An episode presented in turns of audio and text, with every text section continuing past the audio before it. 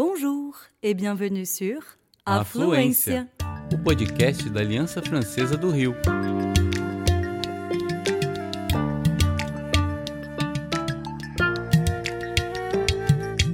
Você está ouvindo Tête à tête. entrevistas em francês ou português.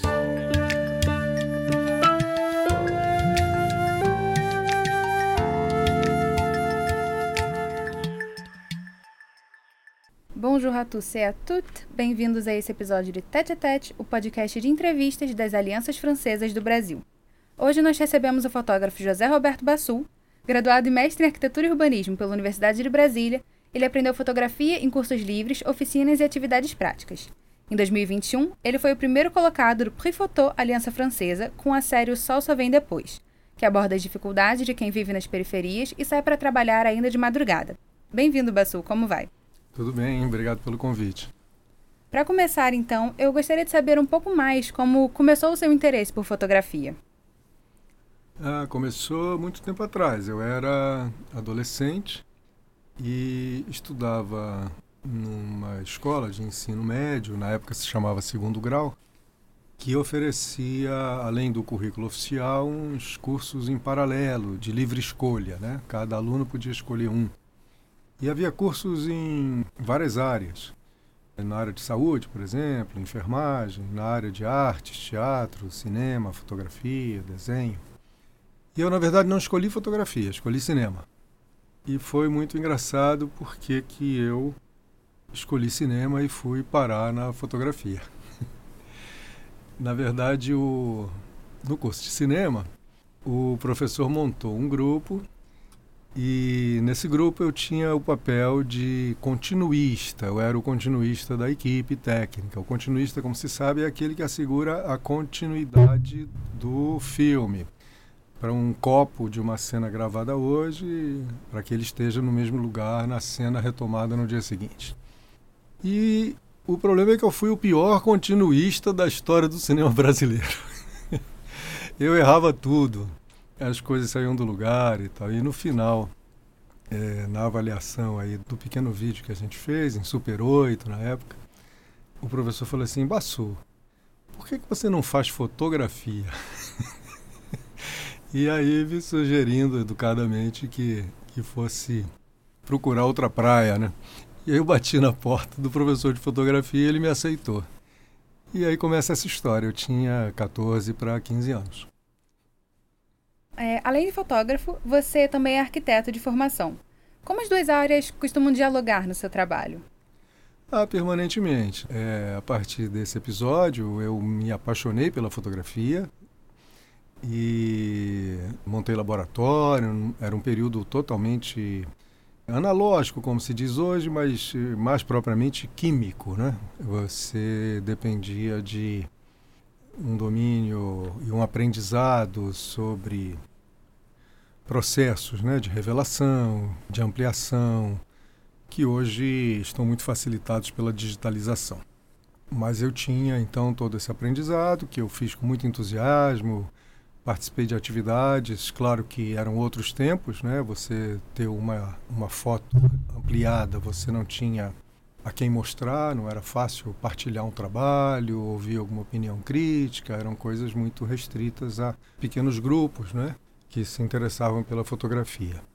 Mas ainda assim havia ao lado disso um trabalho da Funarte, né? Pouca gente sabe hoje, mas a Funarte teve não só um departamento específico para fotografia, mas esse departamento virou um, um instituto de fotografia como existe hoje, por exemplo, a Ancine, uma agência para o cinema, que já foi uma empresa, a Embracine, não é? o Brasil teve um, um instituto federal voltado para a fotografia que durou pouco tempo. Ele durou dois ou três anos, ali talvez entre os anos 89 e 91, se eu não estou muito enganado mas deixou um fruto precioso. Por exemplo, o Uruguai copiou essa experiência brasileira e ela é viva e ativa, muito dinâmica e produtiva até hoje. Né? Mas fechando esse longo parênteses, eu quando entrei na universidade, fiz vestibular muito cedo, com 16 anos, entrei para a Faculdade de Arquitetura na Universidade de Brasília Levei cinco anos no curso e, ao me formar com 21, 22 anos, eu é, me vi como arquiteto e, não sei por que razão específica, deixei a fotografia de lado e passei a viver uma vida de, de arquiteto é, por 30 anos, talvez. E só então é, voltou uma espécie de, de paixão de adolescência e a fotografia, com toda a força e todo o vigor de antes, voltou à minha vida, mas agora é uma vida já impregnada pela arquitetura, não é? Então eu gosto de dizer que sendo arquiteto e fotógrafo, eu fotografo a arquitetura como uma tentativa de projetar desejos, né? de desenhar pensamentos, de construir espaços para a imaginação. E eu uso aí os verbos desenhar, projetar, construir como os verbos da arquitetura, mas ligado a uma expressão artística que é como a arquitetura flui no meu trabalho hoje. Você é do Rio de Janeiro, certo? Sou, sou do Rio. Mas você já mora em Brasília há bastante tempo. Exato. Tem algum reflexo da capital, da cidade de Brasília no seu trabalho? Ah, sem dúvida. Eu não fui para Brasília, eu fui levado para Brasília. Eu tinha três anos de idade, meu pai era do Banco do Brasil, aqui no Rio, e foi motivado pela construção da capital. O Banco do Brasil ofereceu vantagens, ninguém queria ir, dobravam salário, facilidades para comprar apartamento, mas Brasília era um ermo, era um deserto, né? era um, uma escolha arriscada. E ele preferiu arriscar, foi pouco antes da inauguração, logo em seguida levou a família, tinha ficado aqui, e eu passei a viver em Brasília. Claro que voltei ao Rio muitas vezes, aliás, não houve nenhum ano desde então em que eu não estivesse no Rio de Janeiro, é, onde eu tenho assim parentes, amigos, desde sempre. E até voltei a viver um certo período aqui no Rio nos anos 70, né? Mas praticamente toda a minha vida se passou em Brasília. E é evidente que aquele ambiente, vamos dizer, não só do modernismo, da arquitetura, não é? Mas um ambiente de, de construção de um outro Brasil, de, um, de uma esperança, não é? Que, vez por outra, renasce no povo brasileiro, é? e naquele tempo havia, eram os tempos de Juscelino Kubitschek, um visionário que realizou muitas coisas. E toda essa motivação impregnou aquela geração. Eu era uma criança ainda, não, não tinha uma vida adulta para compreensão política, mas ainda como criança me lembro do, do ambiente de otimismo que se vivia lá. As suas fotos costumam, pelo menos me parece, pode me corrigir se não, não for, mas as suas fotos parecem que assumem um caráter concretista, é que dialogam pelo menos bastante com essa proposta artística concretista.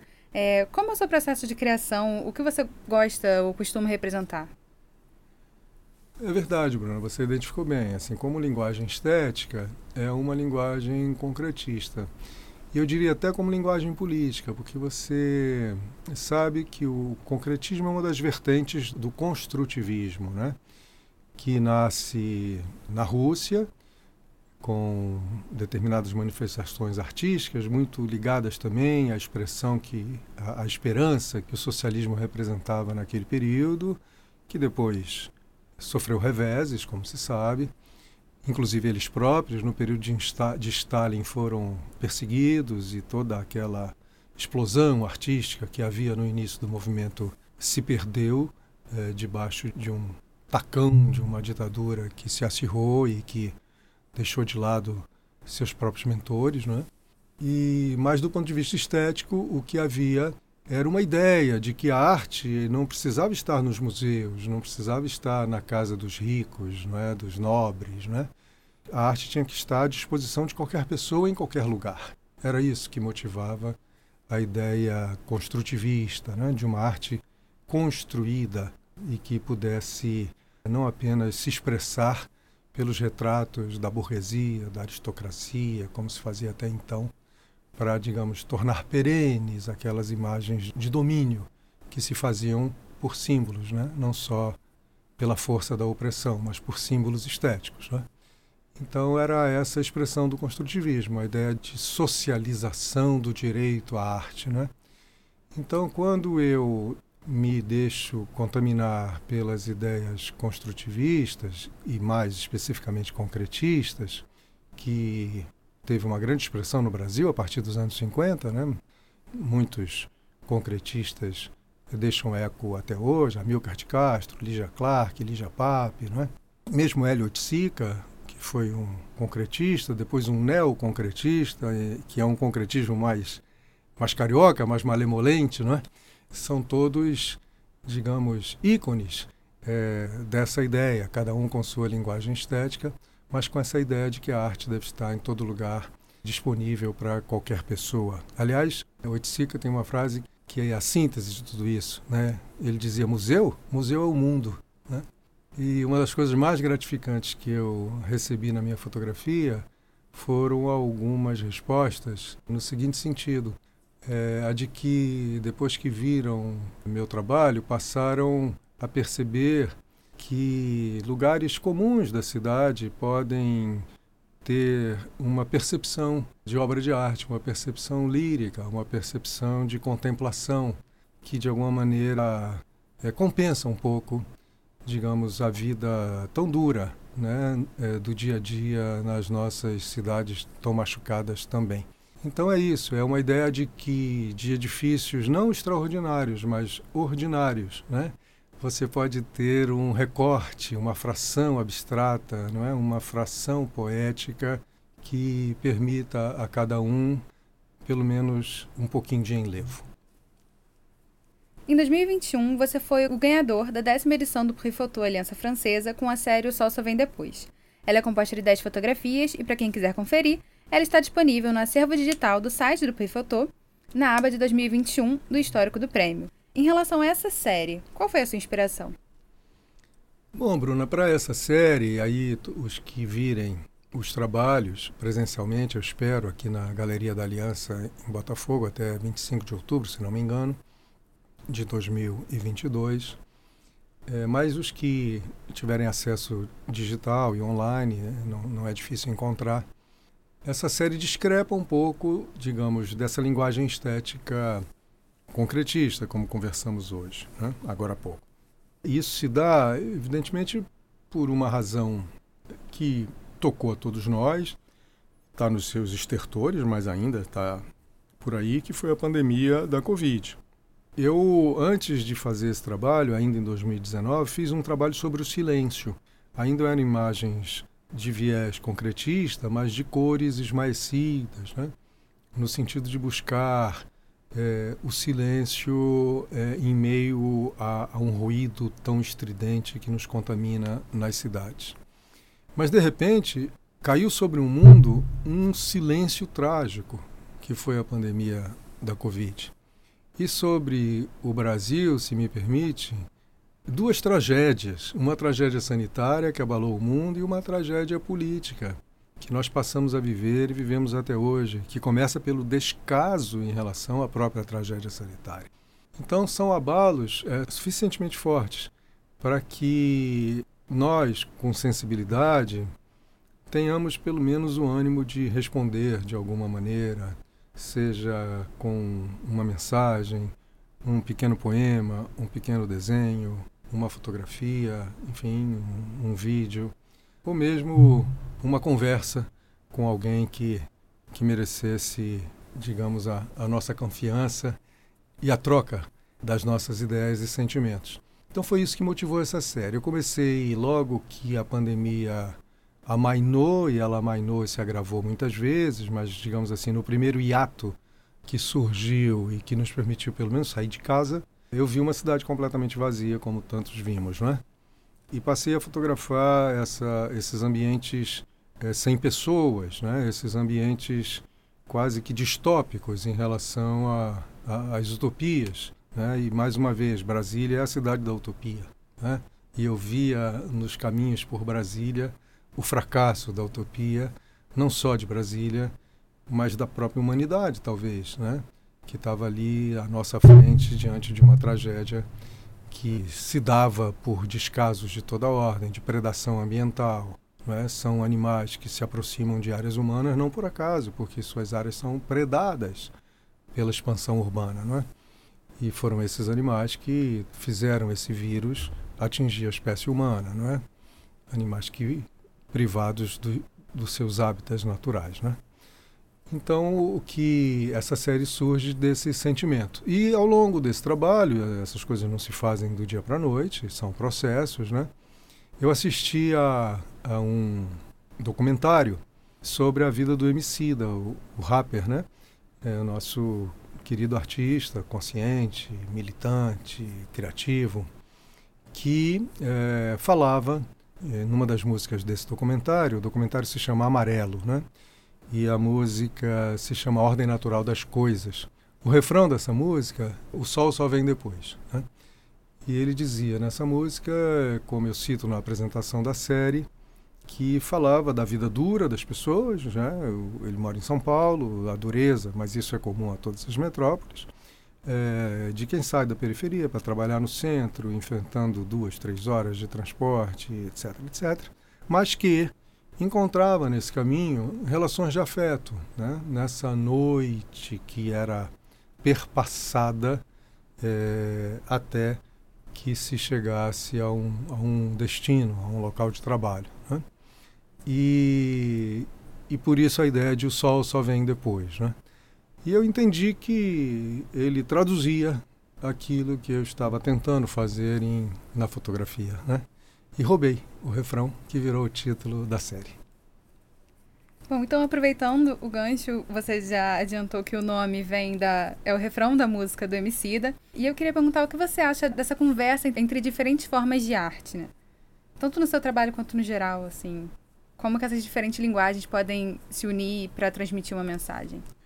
Ah, é maravilhoso, porque a fotografia é um, é um suporte de manifestação artístico, né? como o desenho, como a gravura, como o cinema. São muitos suportes para que cada artista, mas eu não, quando eu digo artista não preciso falar profissionalmente, né? cada um de nós é artista. Né?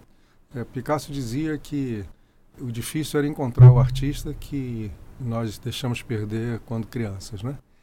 No fundo, toda criança é artista, né? E a gente, por descaso, deixa que isso se esvaia ao longo da vida, às vezes. Então, é, a ideia de artista aqui é a ideia de uma expressão que ultrapasse a ideia da ciência, do racional e se transponha para o longo e farto território do sensível, né? E a fotografia se presta muito para isso. Veja que a fotografia nasceu como um esforço de registrar a verdade. Né? A fotografia é um invento técnico. Né? E assim foi registrado.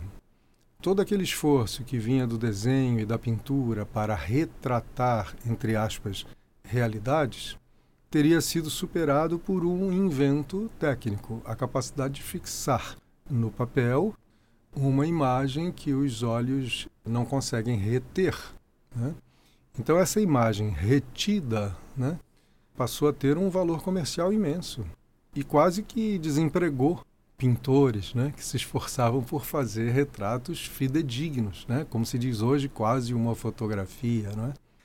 E, no entanto, a pintura se reinventou a partir da fotografia porque ao se ver livre da tarefa quase inalcançável de representar a realidade, ou mesmo inalcançável, é, a pintura pôde derivar para outros territórios de manifestação sensível e estética. Né?